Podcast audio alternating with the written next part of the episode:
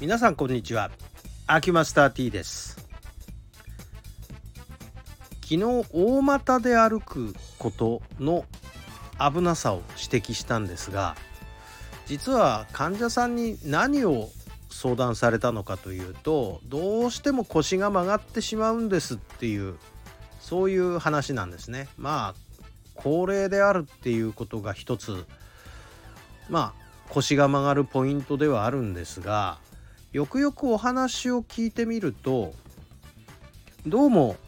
やっぱり足をすごく大股で開くようにして歩いてるとそれでよくよくまた聞いてみると大きく前に踏み出してるというんですね。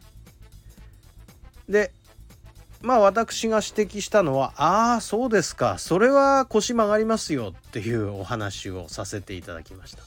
これはどういうことなのか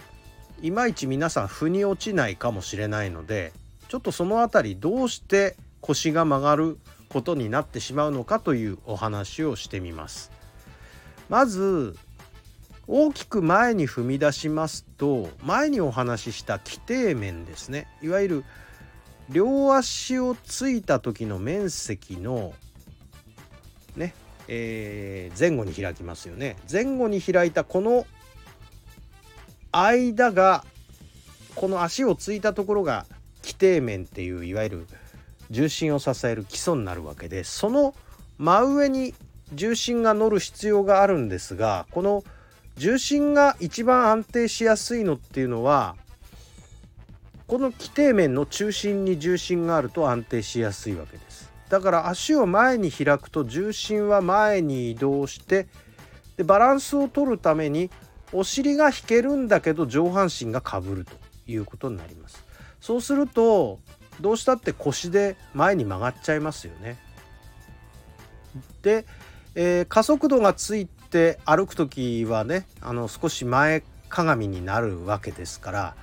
普通よりも前に上半身が乗り出す感じになります。つまり腰で曲がらざるを得ない形ができてしまうわけですね。だから腰が曲がっちゃう。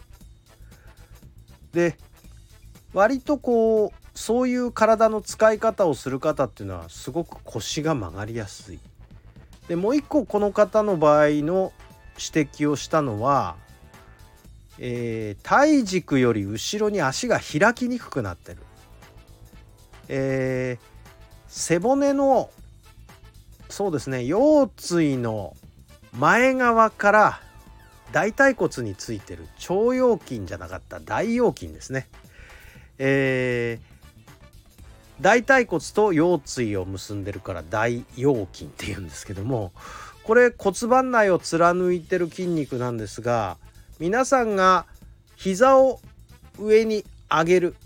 つまりこう足を高く上げる時に使っている一番主導筋がこの大腰筋になるわけなんですがこの大腰筋がすごく緊張して短縮しているつまり後ろに開かなくなってるから後ろに開こうにも硬くて開かなくなっちゃってるから後ろには開けない前にばっかり広げるから前に広げて、まあ、規定面が前に向かって大きく広がってるからそこの上に重心を乗せようとして上半身がかぶっちゃう。まあ、これのあの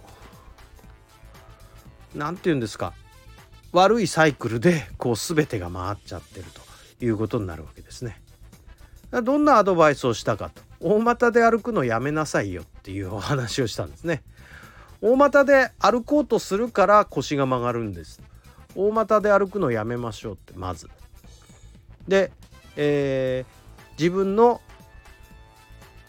真下に足をついて歩くようにしてくださいと。まずはこっからですと。で今度は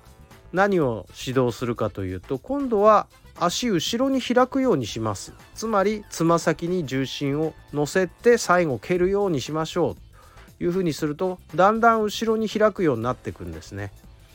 でまあ高齢の方に足の前後開脚のストレッチをやって股関節前後に伸ばしましょうっていうのはなかなかまあ運動としては厳しいのでここまでできるかどうかは分かりませんがただ大腰筋は柔軟にしないとなかなか前後には開けませんのでまあそのようにお話しさせていただく感じになります。だから大股で歩くっていうことは前後に足開くんだけど前にばっかり開く傾向が出ちゃうってことなんですね。高齢になってくると。だからお尻の筋肉も落ちちゃう。で腰で曲がってしまう。というまあいわゆる、えー、老人歩きにだんだんなっていってしまう傾向が出てしまうわけですね。ですからまず第一歩は上半身を起こすために足を前につかないことこれが一つの、えー、腰を曲げない歩きの、えー、基本的なところになります。まあこればっかりじゃないですけどねこれは一つの要素でしかないです。一応これはあのまあ私が皆さんにお話ししてる内容の一つでございます。ということで本日はなぜ歩く時に腰が曲がるか大股で歩くからですっていうお話をさせていただきました。どうもありがとうございました。失礼します。